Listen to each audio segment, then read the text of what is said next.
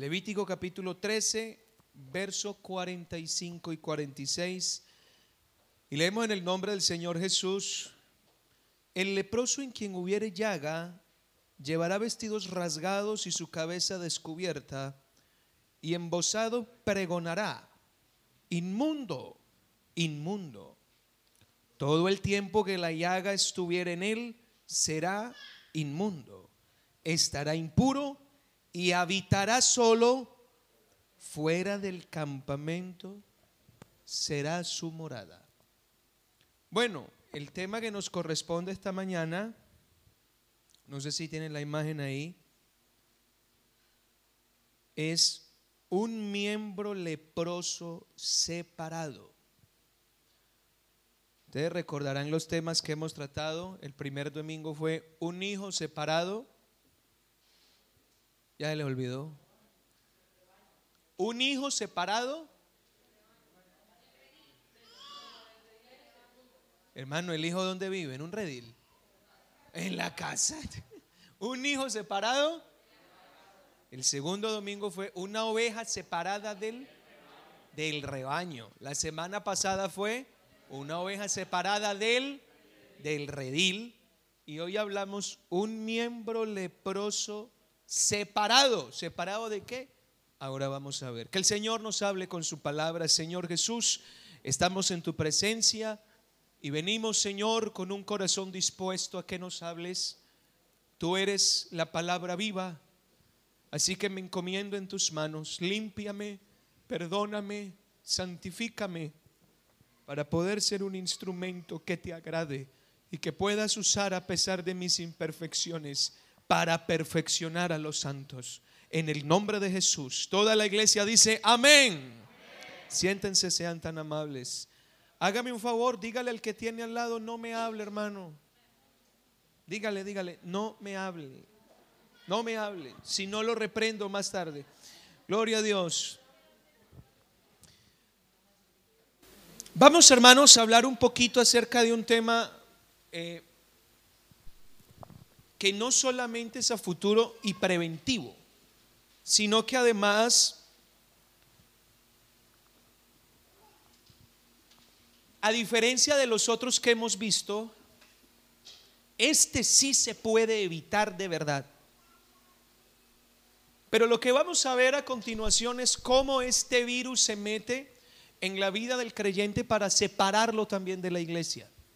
Estamos viendo que todo lo, que hemos venido hablando son eh, como virus espirituales que se le meten al cristiano para sacarlo de la iglesia de una o de otra forma. El primero fue que el hermano ve cosas contra su hermano en Cristo y se va de la iglesia. El otro fue que Satanás desfigura la imagen del pastor en la oveja y por eso el cristiano se va. La semana pasada hablamos de que Satanás desfigura la imagen de la organización y por eso el cristiano se va de la iglesia. Y hoy vamos a ver otro virus por el cual un cristiano puede llegar a irse. La lepra es una enfermedad que ataca la piel y sus nervios más cercanos, produciendo deformidades decoloraciones y también amputaciones de los miembros. Es una enfermedad que puede durar muchos años, pero que puede terminar matando a una persona. Es altamente contagiosa. Se contrae por contacto continuo a través de bacterias, pero no por contacto inmediato. Cuando existe el contagio, inicia afectando el sistema nervioso, causando insensibilidad e inmovilidad en algunas partes del cuerpo, lo que hace que se causen lesiones o heridas y la persona no se dé cuenta de ello. El capítulo 12 y el capítulo 13 de Levítico nos muestran las leyes que Dios estipuló al pueblo que habitaba en el desierto en aquel entonces leyes para controlar la enfermedad de la lepra. La lepra era una enfermedad muy común en aquel entonces y tenía que tener ciertas normativas el pueblo porque si no la había, entonces eso se convertía en una epidemia que podía matar a todo el país. Hoy en día es una enfermedad que se ve en algunas partes del mundo, pero está demasiado controlada. Sin embargo, quiero hablarles de la lepra como tipo del pecado, porque eso es la representación de la lepra. Ese es el virus del que vamos a hablar, el propio pecado. Esta enfermedad representa muy bien lo que hace el pecado en la vida de una persona, cómo lo puede desfigurar, cómo lo avergüenza y cómo termina por acabarlo. Entonces quiero que miremos, hermanos, cómo se introduce el pecado en un cristiano. Por eso les decía que esta enseñanza tiene como fin prevenirnos para no caer en esto. Porque si uno cae en esto, es muy probable que Satanás tome ventajas. A tal punto que llega a una persona a sacarlo de la iglesia. La Biblia dice que mientras uno esté unido al cuerpo, la sangre de Jesucristo nos limpia de todo pecado. O sea que hay que estar en la iglesia para ser perdonado. Fuera del cuerpo no hay perdón. Amén. Hay dos tipos de leprosos en la Biblia.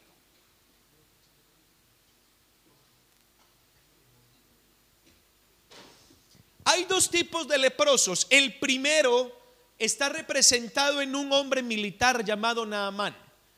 Segundo libro de los Reyes, capítulo 5. Él era un hombre pagano. Naamán era asirio. Él no tenía nada que ver con el pueblo de Israel ni conocía quién era Jehová. Él adoraba a sus propios dioses. Era un hombre valeroso, según indica el versículo 1 del capítulo 5 de Segunda de Reyes. Era un hombre que había dado muchas victorias al país, pero era un hombre leproso. Esto nos hace ver de que no importa la situación social que tenga la persona, no importa lo estudiado que sea, no importa la influencia que tenga, el pecado tiene infectada a toda la humanidad. El pecado ha desfigurado la moral del hombre. El pecado le ha quitado al hombre el valor de la vida. El pecado ha hecho de la sociedad lo que usted ve hoy en día. Una sociedad completamente desfigurada, sin forma, sin razón, sin dirección. Pero cuando llegamos a Cristo, fuimos completamente sanados. La Biblia nos indica en Isaías 53, el verso 5, mas el herido fue por nuestras rebeliones molido por nuestros pecados. El castigo de nuestra paz fue sobre él. Y por su llaga, todo el pecado cayó sobre Cristo y el desfigurado fue él. Y por su llaga fuimos nosotros. A veces solamente hablamos de esa sanidad como la sanidad física, pero es que la sanidad más importante es la sanidad del alma. Cristo nos sanó de la lepra del pecado. Diga gloria a Dios. De modo que si alguno está en Cristo, nueva criatura es. Ese es el primer tipo de leproso. El leproso que es el pecador que no conoce a Dios y que vive una vida de ignorancia y que por culpa de esa ignorancia el pecado lo tiene desfigurado. Pero ahora quiero enfocarme en dos personajes que sí conocían a Dios, que formaban parte del pueblo de Dios, que conocían la ley, habían visto milagros, habían visto maravillas, estaban dentro del pacto y resultaron leprosos en medio del pueblo. Así que a lo largo de lo que vamos a hablar, vamos a hablar de estos dos personajes. Una fue María, la hermana de Moisés. Números capítulo 12, versículo 10, nos muestra esta historia. Una mujer que era un referente para el pueblo de un momento a otro. 12, capítulo 12, no 14, 12. De un momento a otro resultó enferma de lepra. El otro fue un rey llamado Usías, un rey de Judá, un hombre que había hecho lo recto delante de Dios, un hombre que la Biblia lo resalta por su obediencia, un hombre a quien Dios bendijo y prosperó y respaldó, pero que resultó leproso también. Segundo libro de Crónicas, capítulo 26, verso 19. Usted encontrará también esta referencia de cómo este hombre, siendo el rey del pueblo, un hombre de altura, segunda de Crónicas 26, 19, siendo un hombre de renombre, un hombre que estaba puesto en un lugar de, honor, un hombre que obedecía la ley de Dios, terminó leproso también.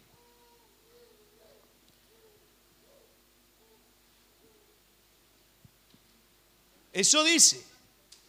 Usías teniendo en la mano un incensario para ofrecer incienso, se llenó de ira. Y en su ira contra los sacerdotes, ¿qué le pasó, hermanos?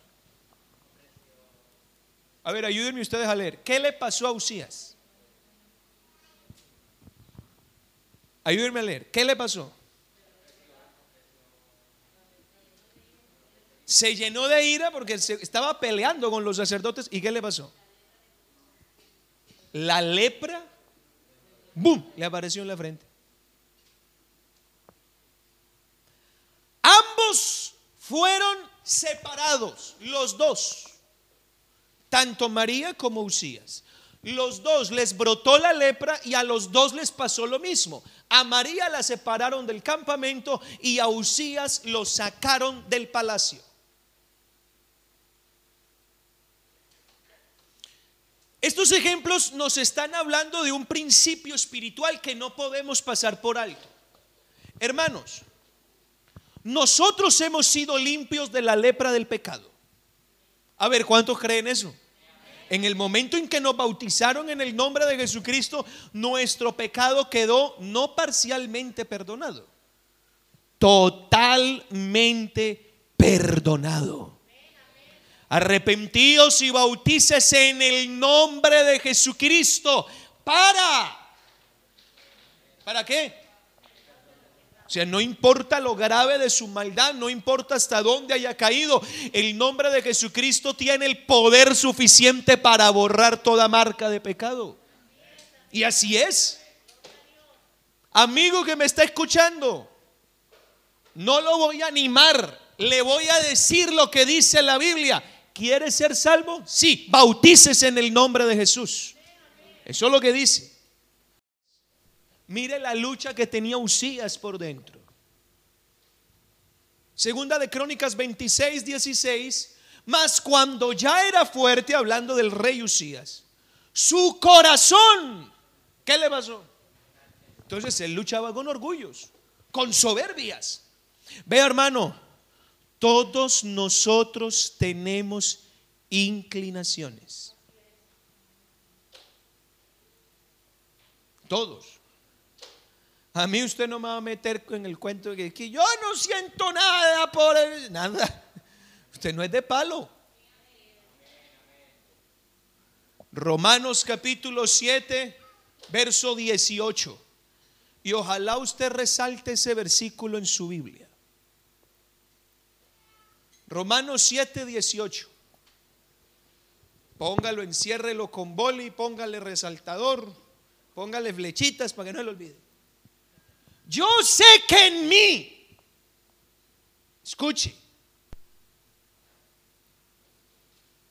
en mi carne, ¿qué dice? No mora el bien. Así que nosotros vamos a tener inclinaciones. Se van a revolver sensaciones extrañas en nosotros y van a intentar levantarse inclinaciones extrañas que no tienen nada que ver con nuestra fe en Jesucristo. Envidias, deseos carnales, enojos descontrolados, codicias, inclusive celos. La Biblia indica que eso es una batalla. Primera carta de Pedro, capítulo 2, verso 11. Amados, aquí hay un pastor que está rogando a Dios porque los creyentes entiendan esto. Créame hermano que como quisiera hoy que Dios impactara el corazón de alguien y entendiera que la única manera de mantenerse en victoria no es confiando en uno mismo, sino agarrándose de la mano del Señor yo os ruego, como a gente que va de paso por la tierra y que tiene su morada en el cielo, que se abstengan de los deseos carnales que qué. Quiere decir que aquellos que vamos de paso, que somos peregrinos y extranjeros, que estamos esperando la venida del Señor, en ese caminar vamos a transitar con ciertos deseos que van a batallar con nuestro interés hacia Dios. Se van a oponer. Alabanzas al Señor. Alabanzas al Señor. Hermano, pero el Señor nos ha dado siempre una victoria asegurada. ¿Cuántos creen eso? El cristianismo está diseñado para no ser derrotado jamás. La Biblia dice, y hará un camino que será llamado camino de santidad. Él mismo estará con ellos y el que ande por ese camino, por débil que sea, por torpe que sea, como Él va a estar ahí, con Él, no se va a extraviar. Así que el cristianismo no está para que usted fracase. El cristianismo no está para que usted se vaya. Si usted se mantiene en el Señor, de que llega, llega en el nombre del Señor. Si hay alguien acá que está dudando que va a alcanzar la meta, no la va, no, no va a perder. Va a llegar en el nombre del Señor. Va a llegar. Primera carta a los Corintios capítulo 10, verso 13. Jesús, te adoramos.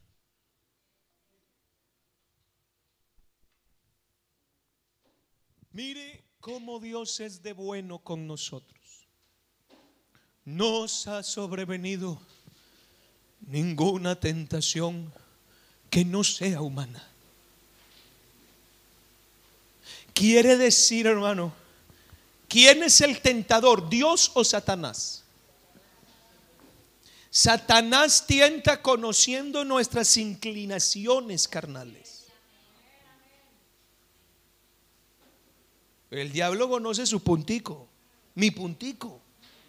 ¿Cómo va a tentarme? Conociendo mi inclinación. Así que no me va a sobrevenir ninguna, ninguna tentación que no sea humana. Decir, todo lo que te va a venir tocante a tentación tiene un origen Satanás. Ah, pero fiel es Dios. Hermano, qué lindo ese pero. Esa, esa, esa palabrita que le da la vuelta al texto. Que cambia de oscuro a claro, de desesperanza a esperanza. Pero fiel es Dios. Mire que no resalta la fidelidad del cristiano. Fiel es Dios. Déjese de cuento de que usted y yo somos fieles. Fieles Dios. Que no dejará. Hermano, es que aparte de Satanás también hay alguien que nos conoce y sabe hasta dónde llegamos. Y cuando Dios ve que Satanás está haciendo algo que sobrepasa nuestras fuerzas, inmediatamente le pone un freno. Y usted ni se dio cuenta. Yo creo que cuando lleguemos al cielo Dios nos va a contar de tantas Señor, y eso me iba a pasar. Yo lo guardé porque yo sabía que usted no iba a ser capaz. Entonces las tentaciones que vivo ahora las vives porque yo soy fiel y sé que vas a salir. ¿Por qué? Porque te voy a poner una salida. Llega la tentación y lo que no tiene el mundo lo tiene usted. Busque la salida. Búsquela. Entonces aquí el secreto es obedecer.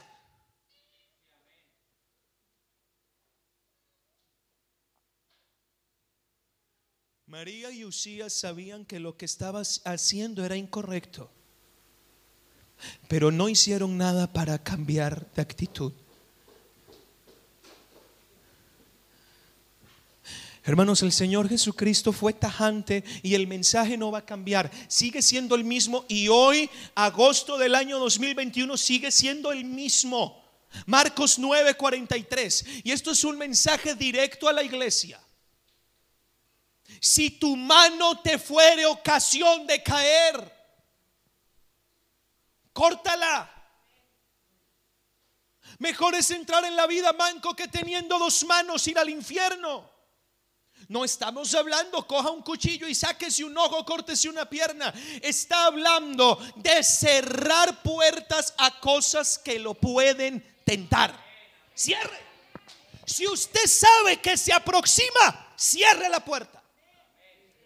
Vea hermano, Dios es tan bueno que siempre le avisará a uno de alguna manera le va a mandar un mensaje de alguna manera, por medio de alguna persona o por medio de algo que le hace sentir. Le comienza a latir el corazón, le sudan las manos, comienza a, sudar frío. Dios le está avisando, cierre la puerta.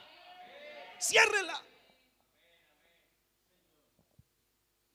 El problema está en que el hombre desobedece a eso que siente cuando el cristiano no hace caso a las señales que Dios le está mandando. Ay. Romanos 13, 14. Parece que el apóstol Pablo se suma a estas advertencias. Vestíos del Señor y no proveáis Hermanos, la iglesia del Señor hoy es la misma que nació en Pentecostés. Las mismas bases de la iglesia del primer siglo siguen siendo las mismas de hoy. El mismo problema del pecado sigue siendo el mismo el día de hoy. Satanás sigue siendo el mismo Satanás, pero el Dios de esta iglesia ese sí no cambia. Y lo que él dice sigue estando vigente. No provea. Quiere decir que el cristiano sí puede tener actitudes que lo lleven a pecar y a que a la lepra vuelva y le aparezca. La Biblia no me dice, desde que te entregaste, estás inmunizado. Lo que dice es, no provea, cuidado como se porta. Cuando la lepra ataca el sistema nervioso, una de las primeras cosas que ocurren es que la persona pierde la sensibilidad en sus miembros.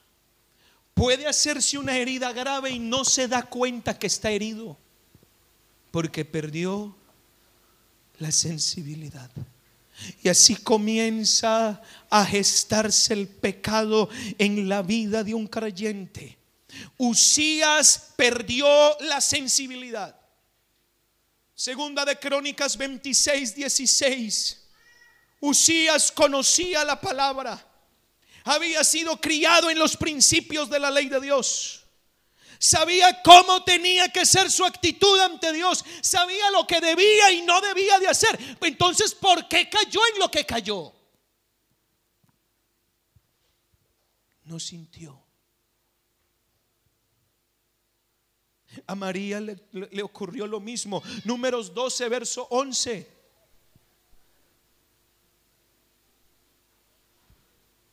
Números 12 dijo Aarón a Moisés, ah Señor mío, no pongas sobre nosotros este pecado porque locamente hemos actuado María. ¿Qué fue lo que te pasó? No, no, es que no pensé, no me di cuenta. Eh, claro, insensible.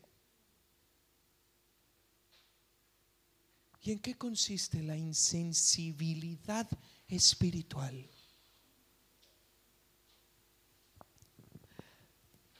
El apóstol Pablo habló de los sentidos espirituales.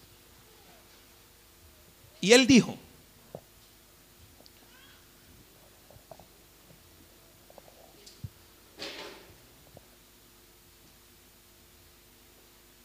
hablando de lo que le ocurrió a Eva con la serpiente, no quiero ver si alguno me acuerda cómo es que dice el texto, que vuestros sentidos sean extraviados. Los sentidos son como los mecanismos que nos permiten tener contacto con el exterior. Gracias al gusto, al olfato, al tacto, al oído y a la vista, usted tiene contacto con el exterior. Esos sentidos le permiten a usted saber lo que hay en el exterior. Ahora bien, si Pablo habla de los sentidos espirituales, es porque el creyente, el Hijo de Dios, desarrolla unos sentidos que le permiten acceder al ambiente de Dios. Uno ve la gloria de Dios. Uno oye la voz de Dios. Uno siente la voz de Dios, la presencia de Dios. Uno degusta cuando Dios está o cuando Dios no está. Gracias a esos sentidos espirituales que Dios hace. El problema es cuando esos sentidos se extravían. ¿Qué problema cuando uno pierde el oído? ¿Qué problema cuando uno pierde el olfato, pierde el gusto? ¿El COVID qué hace? Ay, no huelo. No, no, no, me sabe la comida, nada. Se comienzan a perder los sentidos. Y estaba pensando yo, ¿qué es lo que se pierde cuando llega la insensibilidad? Lo primero es que se pierde el temor. Isaías 57, verso 1. Amada iglesia del Señor.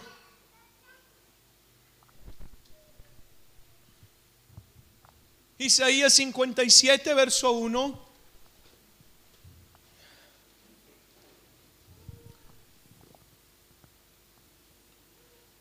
Perece el justo y no hay quien piense en ello.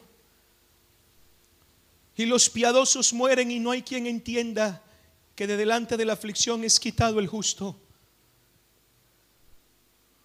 ¿Sabe qué dice la nueva versión internacional? ¿Quién te asustó y quién te metió miedo que me has engañado? No te acordaste de mí. Perder el temor es cuando se hace caso omiso a la voz de Dios en la mente. Ve hermano, a mí nadie me puede decir en esta vida que pecó sin darse cuenta. Dios te estuvo hablando, te estuvo gritando, te hizo señales de humo, hizo de todo y tú lo sabes. Ah, no, pero se hace caso omiso. Uno ignora que Dios está en ese momento. Si uno fuera consciente de que Dios va con uno para todas partes, uno se porta bien. Pero entra la lepra, le cauteriza la vida a la persona y lo primero que hace es bloquearle el temor. Se actúa en rebeldía y en liberalidad sin pensar que el Espíritu Santo está ahí. Se pierde el temor. Se comienzan a ver las cosas al contrario. Capítulo 5 de Isaías, verso 20. Hay de los que a lo malo dicen bueno y a lo bueno malo, que hacen de la luz tinieblas y de las tinieblas luz, que ponen lo amargo por dulce y lo dulce por amargo. Otro síntoma de insensibilidad espiritual es que el pecado afecta de tal manera que lo que está haciendo lo ve bueno lo justifica. Ah, no es que lo hago por esto, por esto, por esto. Y Dios me entiende. Hay poder en el nombre de Jesús. Hay poder en el nombre de Jesús.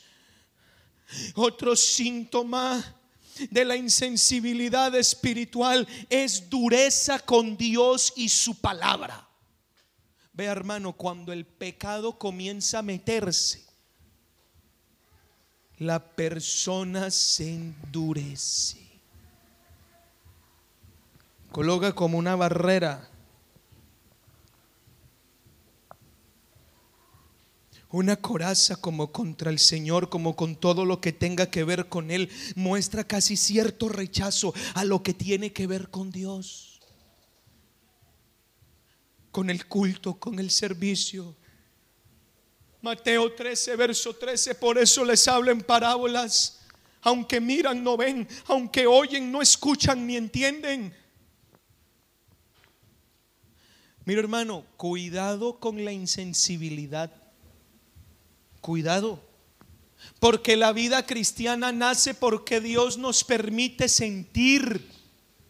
Nosotros no sentíamos nada y lo primero que sentimos fue, nos convencimos que éramos pecadores, sentimos vergüenza, sentimos miedo, sentimos pánico, sentimos asco de nuestra situación. ¿Cuál fue el resultado? Llorar acá y decir, sálvame y perdóname. Alabado sea el nombre del Señor. Y cuando uno es salvo, uno es sensible al toque del Espíritu, uno es sensible a la voz de Dios, uno sabe cuando su Señor le está hablando, uno sabe cuando su amado lo está tocando, uno sabe cuando el Señor le está poniendo la mano encima, todo el cuerpo tiembla, el alma se enternece y es imposible no ser sensible, pero cuando aparece el pecado en la vida, toda la sensibilidad se bloquea. Es como si tocáramos madera o un cristal, como si nos metieran anestesia. Hace varios años, estaba adolescente, tuve un accidente donde me rompí la boca. Tuvieron que cogerme puntos en el labio inferior. Y recuerdo que yo me tocaba, yo no sentía nada. Nada. Hermano, qué triste que el Espíritu de Dios se manifieste y alguien está tocado por la presencia de Dios, pero el de al lado, la palabra hablando, el Señor tocando, el Señor y el que está ahí sentado. Eso es un síntoma delicado. Perdemos la sensibilidad. No existe el dolor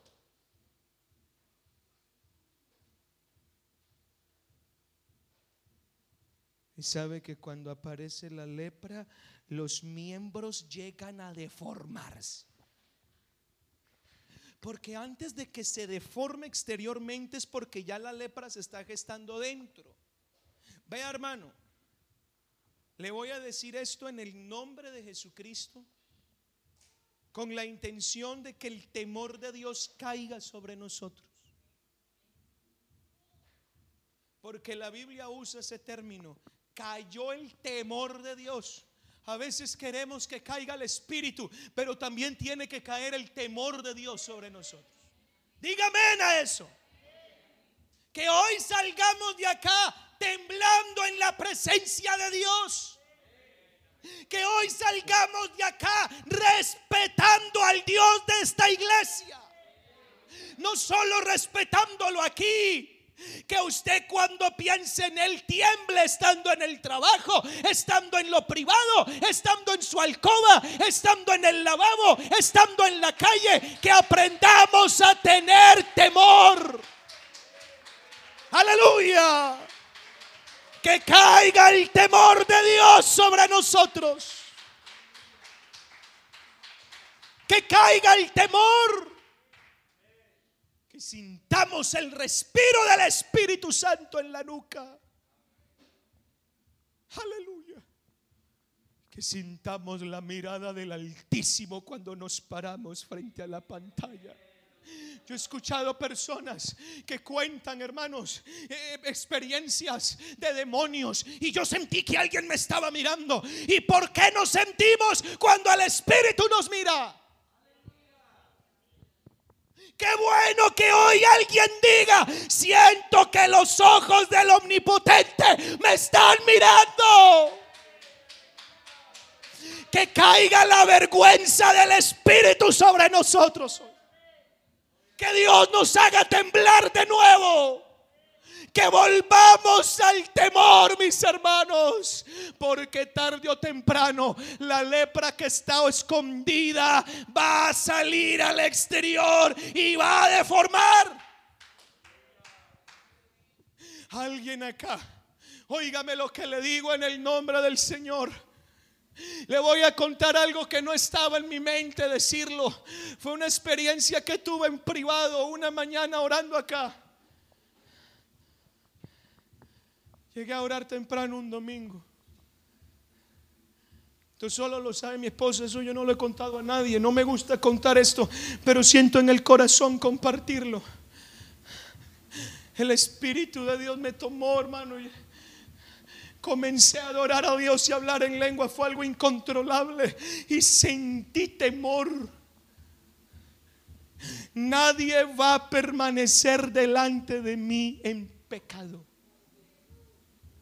Llámese como se llame, tenga el cargo que tenga, tenga la posición que tenga, nadie permanecerá delante de mí en pecado. Y se lo repito a la iglesia en esta mañana. O volvemos al temor de Dios o la lepra desfigura. Que la vergüenza caiga hoy sobre nosotros que la vergüenza que sintió Nínive la sintamos en esta mañana. Poderoso mensaje de Jonás el mejor predicador del Antiguo Testamento, solo ocho palabras con la unción del Espíritu hizo ayunar desde los perros hasta el rey. Pero hoy están llenos los púlpitos de palabras bonitas sin convicción. Hoy yo le quiero prestar este micrófono al Espíritu Santo para que hable y nos haga arrodillar de nuevo. Ciérrele la puerta al pecado. No más pecado. No más pecado. No más pecado. Basta. Basta de pecado. Basta. Basta. Basta. Aleluya. O confiesa o se deforma. Pero tarde o temprano lo que está oculto sale. Y es mejor que confiese porque si se deforma es peor. Hay poder. Servidores, tiemblen.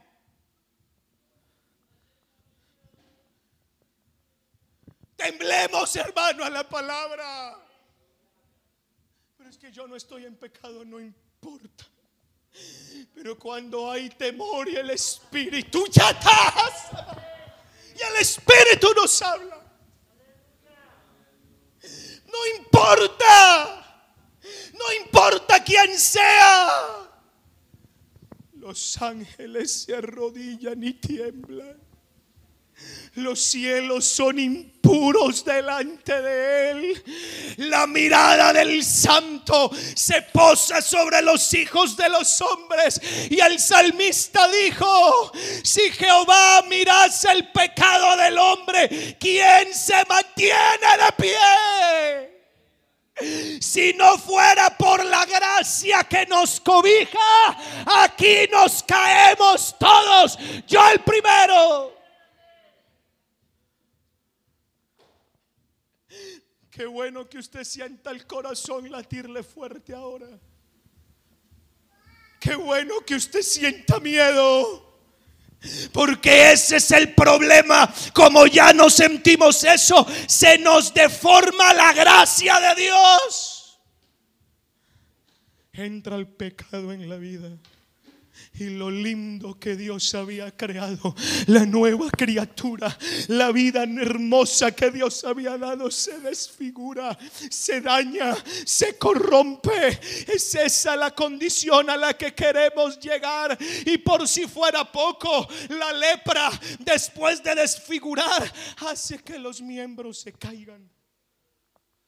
Se le caen los trozos de piel se le caen los dedos, perdió un brazo y no se dio cuenta. Usías comenzó a sentir cómo se le caían pedazos de su cuerpo y él no se estaba dando cuenta. Cuando el pecado entra en la vida del cristiano, comienzan a amputarse cosas de su vida. Primero se le cae la relación con Dios. No más. Se le cae la bendición de Dios se le cayó la salvación. Se le cayó el respaldo.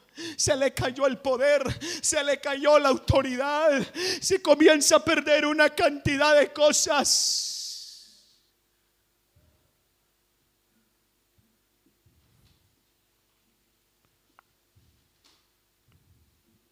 María fuera del campamento.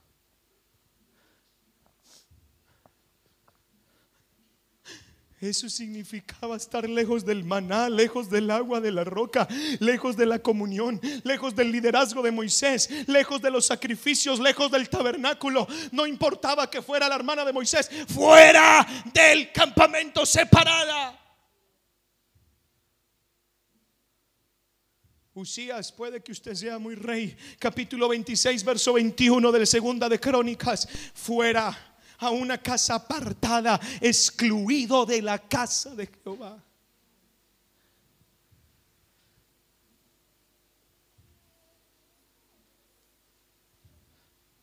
Ve hermano, cuando el pecado llega a la vida de un creyente, si el creyente no actúa a tiempo, le produce una vergüenza tal que lo separa de Dios Luego lo separa del servicio, lo separa de la comunión con los hermanos, porque comienzan ahí, ¿qué van a decir de mí por esto que he cometido? Y creen que todo el mundo está en su contra, creen que lo están señalando, entonces comienza a separarse al punto que dice, ¿yo para qué vuelvo a la iglesia?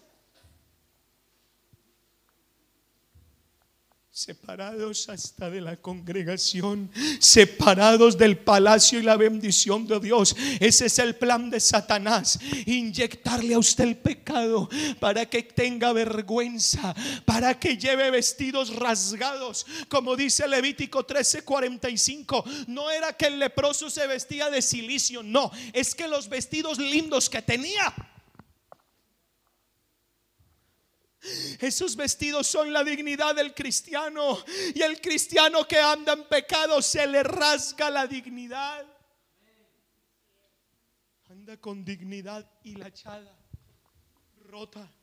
Se le tenía que rapar la cabeza. Eso era señal de luto. Y el hombre que está en pecado está de luto porque murió la relación con Dios, porque murió el perdón, murió la gracia. Cuando fue la última vez que hablaste en lenguas? Hace mucho, pastor. Yo ya no sé ni qué es eso. Me dijo un joven hace algún tiempo atrás. Vive de luto, tiene que gritar su condición. Mire usted la angustia tan horrible y la vergüenza que vivía un leproso. Tenía que vivir fuera de la ciudad con una ropa rasgada, cabeza rapada, se tapaba y cuando pasaba alguien, tenía que gritar, soy inmundo y no te acerques.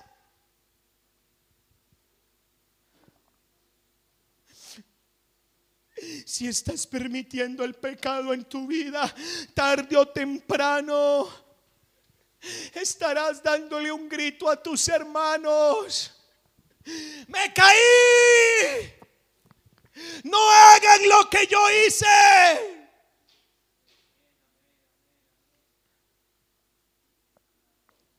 pero les traigo una buena, excelente, maravillosa noticia.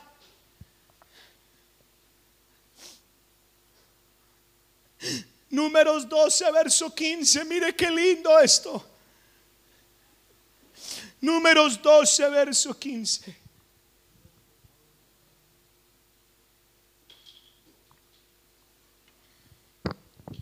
Así María fue echada del campamento siete días. No fue toda la vida. María se desfiguró, sí, se desfiguró, pero era hija. Era miembro del cuerpo. Y el pueblo no continuó hasta que ella se reincorporara. Déjeme pensar, déjeme imaginar que el pueblo le dijo a Moisés, Moisés, oremos por María. Yo me imagino que hacían turnos para llevarle la comida fuera del campamento. No se olvidaron de ella. Quiero hablarle a una iglesia hermosa en esta mañana que tiene el Espíritu de Dios, que es sensible a la voz de Dios, que recuerde lo que el Señor nos ha dicho por medio del apóstol Juan. Primera carta de Juan, capítulo 2, verso 1. Permítame, hermano, apropiarme de estas palabras como si yo fuera el escritor y usted es el destinatario inmediato. Primera carta de Juan, capítulo 2, verso 1. Hijitos míos. Qué expresión tan llena de amor. Iglesia en Alcalá, hijitos míos, hijitos míos, estas cosas os escribo, estas cosas les predico, para que no pequéis. ¿Cuál es la funcionalidad de la predicación? Que no peques. ¿Para qué sirve venir al culto? Para recibir la vitamina y la fuerza necesaria para que no peques. Para que tengas la fuerza de seguir adelante. Para que encuentres la salida en el momento de la tentación. Si viniste con brazos abajo, salgas con brazos arriba. Si viniste desanimado, salgas con poder. Si viniste derrotado, salgas en victoria. Estas cosas os predico.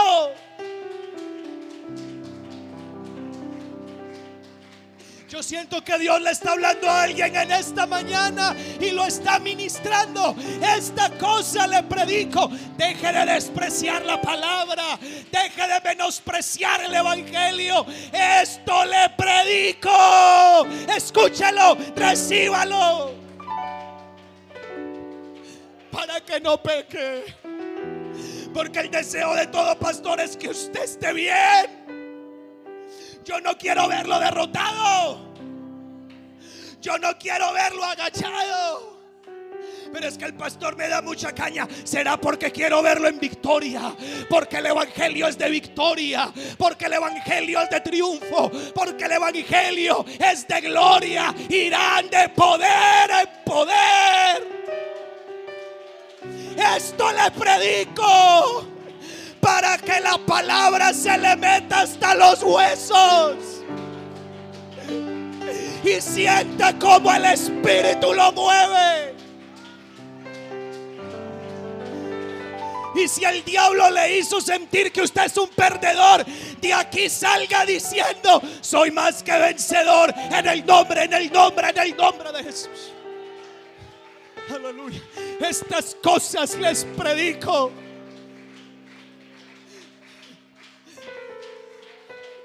hijitos míos.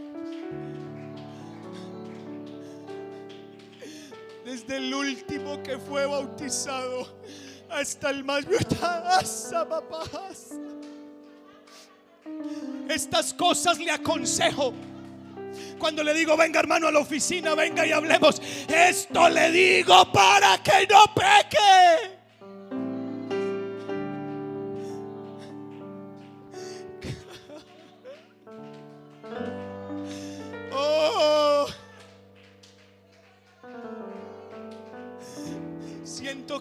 Hoy quiere sacudir a alguien. Quiere volverle a meter vida a alguien. Hermanos que llevan tiempo en la iglesia. ¿Cuándo fue la última vez que la gloria lo cogió usted?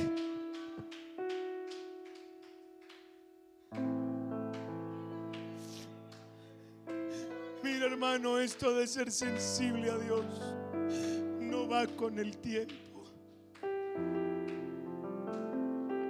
Yo no suelo llorar. Pero cuando estoy en la presencia de Dios, a mí se me quiebra todo, se me olvida todo. Y el pastor también llora.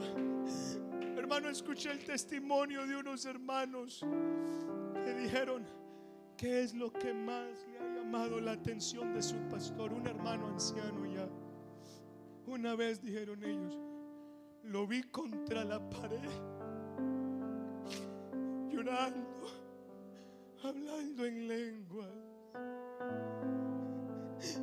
Que hoy caiga sobre nosotros el temor y la sensibilidad. Que hoy volvamos a sentir de verdad, hermano, como las lágrimas nos corren por el rostro, porque Dios nos tocó, porque Dios nos alentó. Hoy estoy predicando fuerzas para alguien, porque si alguno hubiere pecado, si hay alguien a quien el pecado lo contagió y lo tiene deformado, no le crea al diablo que salir de aquí es la solución. Este es su lugar. Tenemos solución. Hay un abogado. Tenemos un médico que endereza los miembros torcidos. Abogado tenemos para con el Padre, a Jesucristo al justo. ¿Hay algún líder? ¿Hay algún maestro? ¿Hay algún joven? ¿Hay alguna señorita? ¿Hay algún matrimonio? Abogado tenemos. No se salga del campamento. No se vaya. Hay sangre de Cristo aquí. Hay sangre de Cristo corriendo. Hay sangre. Hay perdón. Hay oportunidad. Hay oportunidad, hay misericordia. Usted no es un de la calle, usted es un hijo.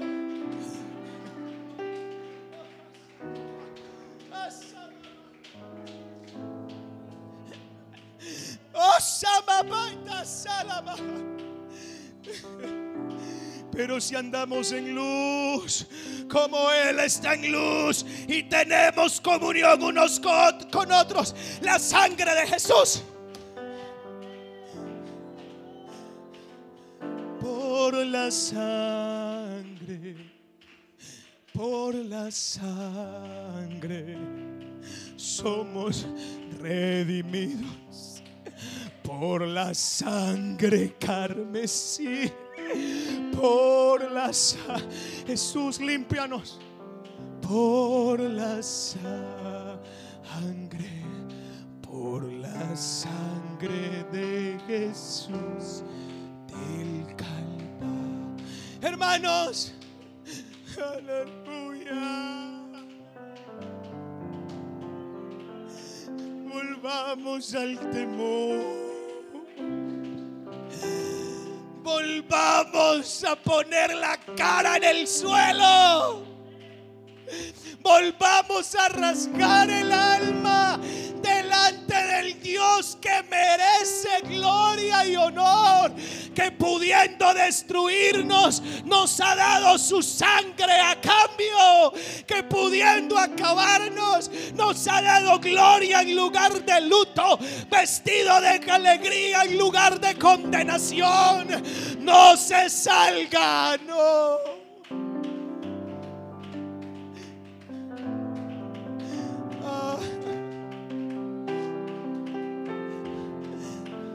Póngase de pie, por favor.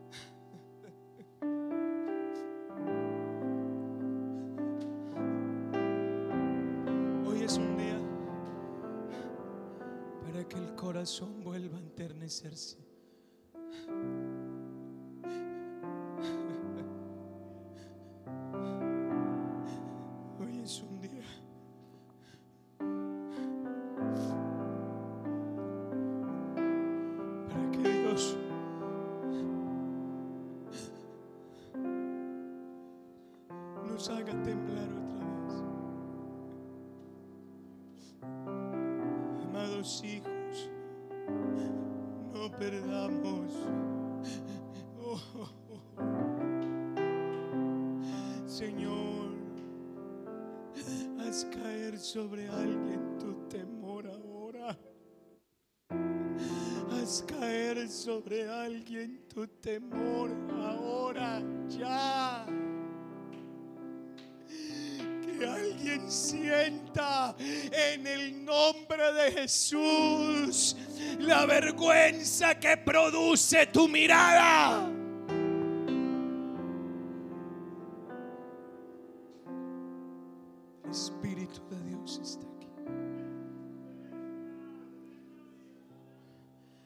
Permiso de decir, escudriñanos Señor.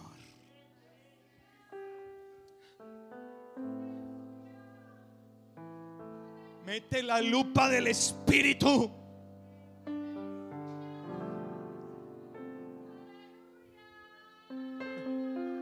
Qué lindo es tener la lengua libre para adorar. Las manos libres de ataduras para adorar.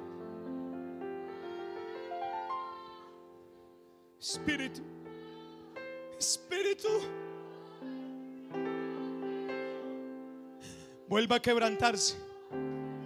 Oh.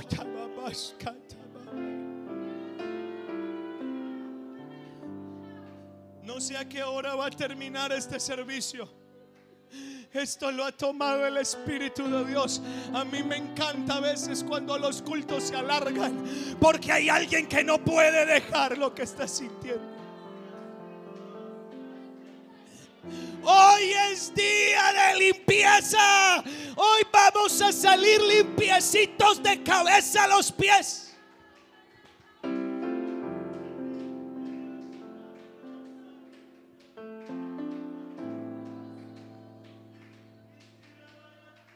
Voy a hacer una invitación. Oh, aleluya. Aleluya. Mi hermano, por experiencia propia le digo, es mejor confesar la lepra antes de que Dios la saque porque Dios la revela.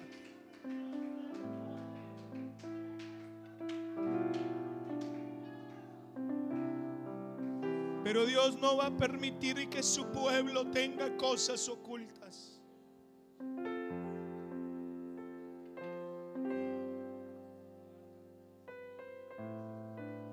Quiero hacer una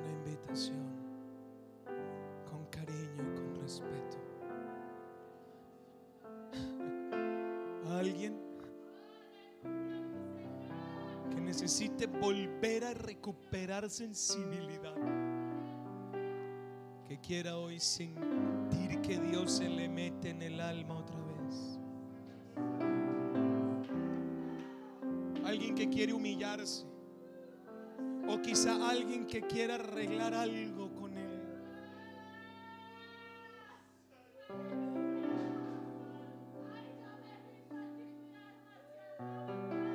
Jesús escudriña.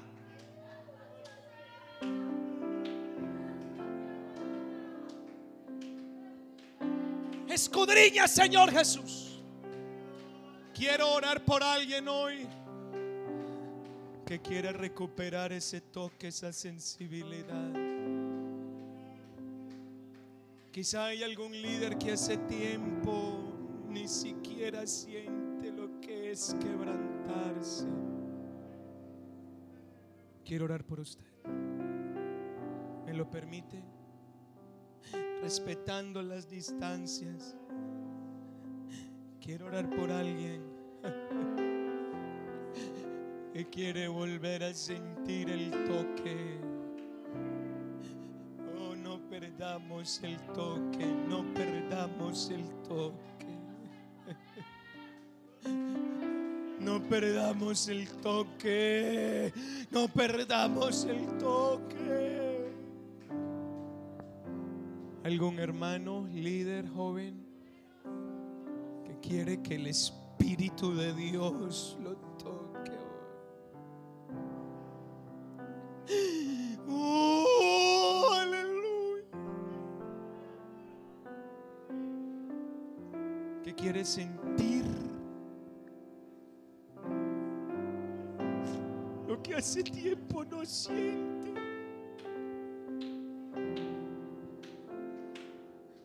Que quiere recuperar el primer amor.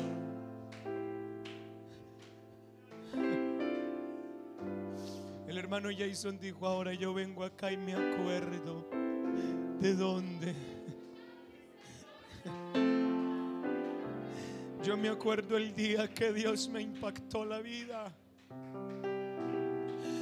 Desde entonces no he dejado de llorar. Los jóvenes necesitan líderes que todavía lloren en su presencia. Los niños necesitan maestros que todavía lloren en la presencia de Dios. La iglesia necesita diáconos que todavía teman. La iglesia necesita músicos que todavía teman a Dios.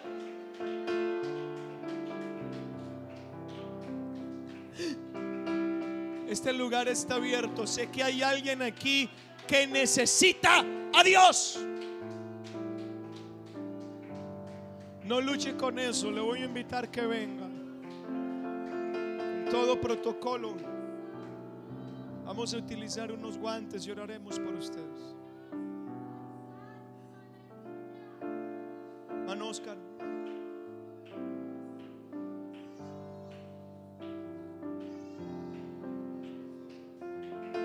Hermanos diáconos saben lo que deben hacer.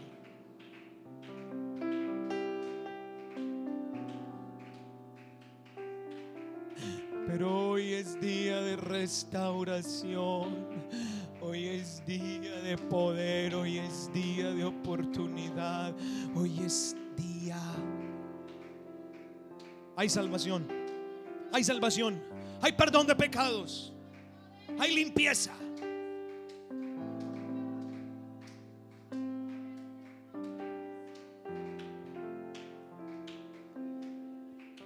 ¿Alguien necesita ser ministrado? ¿Alguien necesita ser ministrado? Hay aquí presencia de Cristo, hay presencia de Jesús, hay presencia de Jesús. Alguien necesita que Dios le ponga la mano encima. Hay presencia de Dios en esta mañana. Hay sangre de Cristo en esta mañana. Aleluya. Aleluya. Hermano, vuelva a hablar en lenguas en el nombre de Jesucristo. Vuelva a tocar el trono de Dios en el nombre de Jesús. Vuelva a sentir que Dios se le mete en el cuerpo ahora.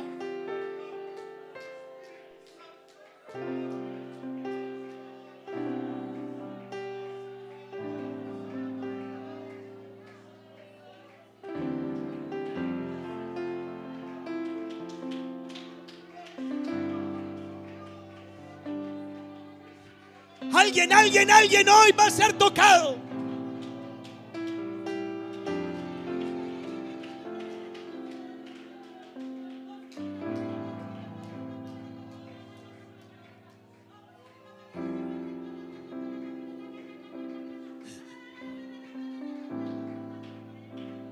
Jesús, hermanos, ministren, ministren, ministren, ministren, hermanos diáconos. En mi nombre pondrán las manos sobre los enfermos y sanarán.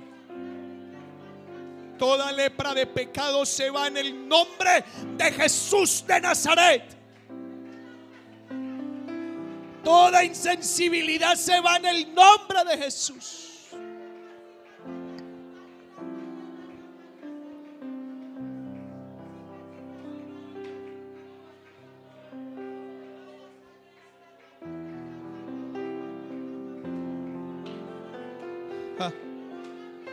¿Dónde está ese que se postra? ¿Dónde está ese que todavía llora? Vayan hermanos diáconos, vayan, pongan sus manos.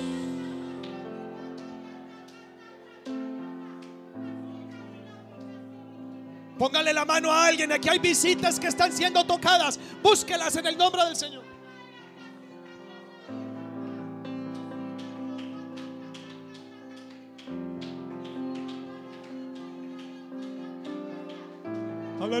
Aleluya, aleluya, aleluya.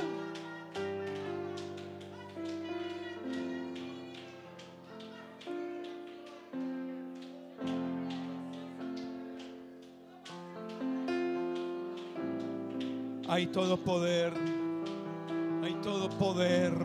¿Alguien hoy puede ser salvo también? ¿Hay alguien aquí que no ha aceptado a Cristo? La sangre de Jesús lo transforma. La sangre de Jesús lo limpia de pies a cabeza.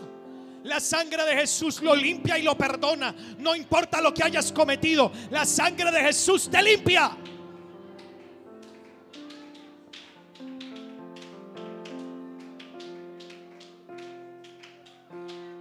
Por la sangre de Jesús.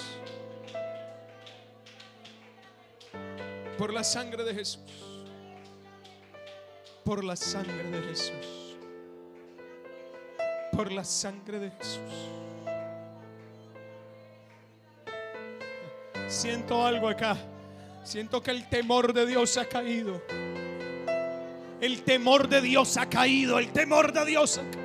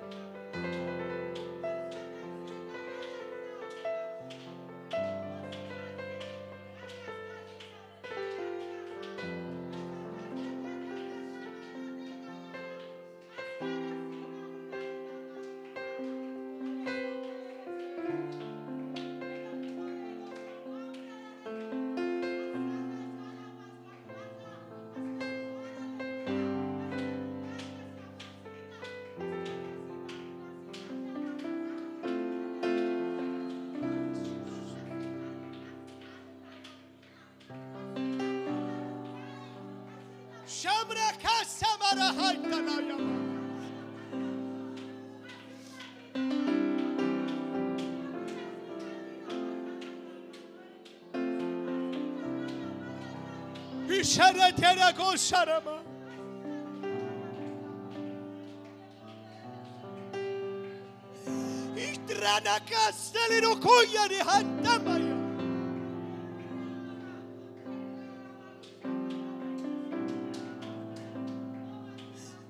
În care se intră în creapia stelelor. Uite-le lumea, Sara.